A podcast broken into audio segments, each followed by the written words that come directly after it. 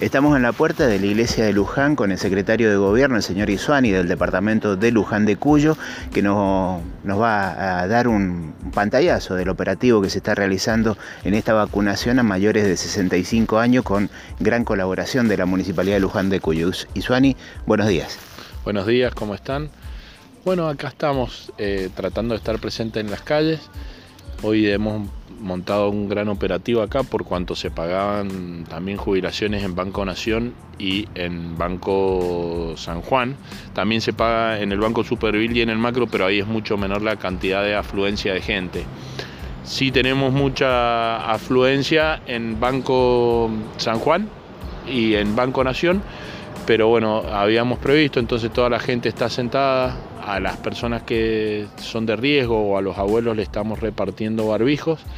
Y en colaboración con la policía de Mendoza la verdad que está todo, todo bastante ordenado como se podrá ver en la calle, no hay amontonamiento de gentes, la gente en general es muy respetuosa en cuanto a las distancias que debe guardar en las filas.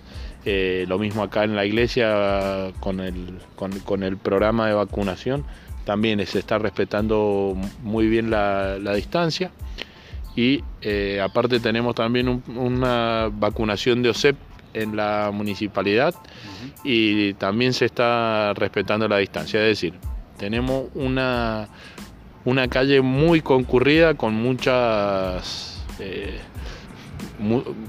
muchas situaciones para atender, pero felizmente yo vengo de recorrerlas todas y todas están todas están andando bien gracias a una organización previa, pero fundamentalmente gracias a la educación de la gente que yo creo que eh, ha tomado conciencia del peligro en el que estamos todos y la necesidad de ayudarnos entre todos.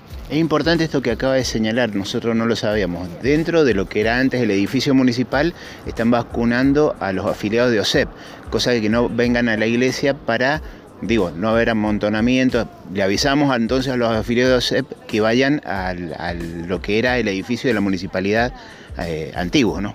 Sí, la, donde ahora funciona la Escuela Municipal de Arte, ahí también eh, se está vacunando. Este, este operativo que se hace acá en la iglesia descomprimido eh, la gente que iba a vacunarse al, Centro de Salud 31. ¿Qué pasa con los otros centros de salud que están más alejados? Por ejemplo, los de la Triple Frontera, el, del barrio Los Alerces. Este, ¿Ahí va a haber algún tipo de, acción por parte de la municipalidad para, la gente de aquellos lugares? El, operativo de vacunación lo organiza el Ministerio de Salud. Y sí, yo mm, por conocimiento, no tengo un conocimiento profundo del tema porque como repito lo organiza el Ministerio de Salud, pero eh, sí, van a estar todos los lugares cubiertos y se van a estar vacunando, eh, se han designado iglesias eh, em, em, emblemáticas donde son un poco el centro de la de la, de la, atención, digamos, de la atención de los departamentos, en esos lugares se van a vacunar y sí, todos entiendo que todos van a estar cubiertos. Señor Isuani, muchas gracias y a seguir cuidándonos.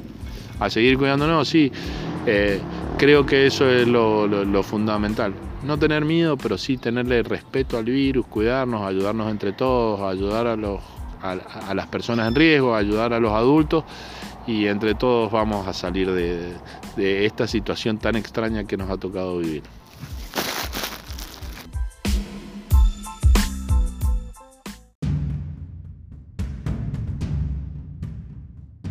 de Villas de Córdoba.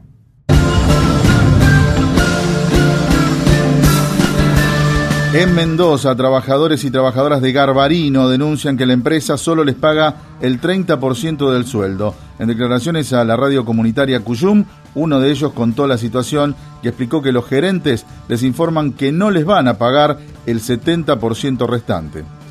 Bueno, la empresa no nos ha pagado el correspondiente 70% del sueldo que nos tenía adeudado para este mes.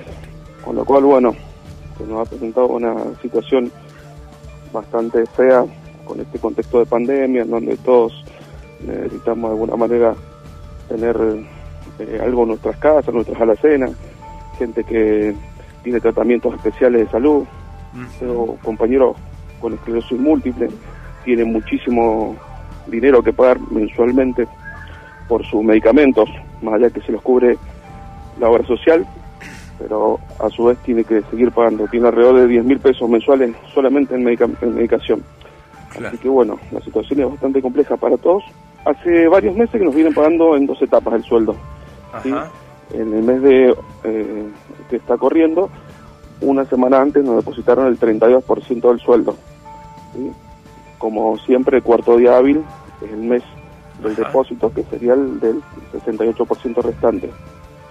Eh, nos informaron a través de eh, videollamadas y de llamadas particulares de nuestros gerentes que no nos iban a pagar el resto porque la empresa aduce que no tiene plata por esta situación de pandemia, por una eh, transición financiera que está pasando, no hay dinero para los empleados, para ninguno.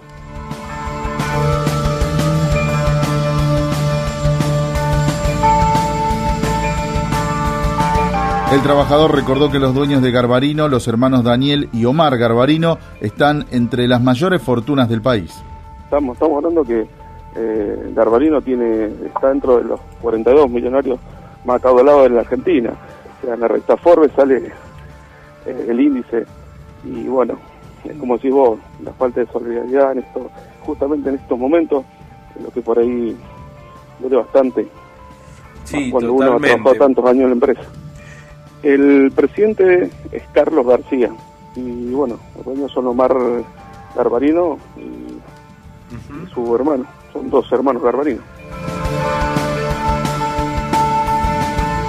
Los trabajadores de Garbarino en Mendoza aseguran que la misma situación se vive en todas las sucursales de la empresa en el país y también en Compumundo y en Digital Fueguina que integran el mismo grupo empresario. Encontrarnos en Facebook facebook.com barra Farco Argentina.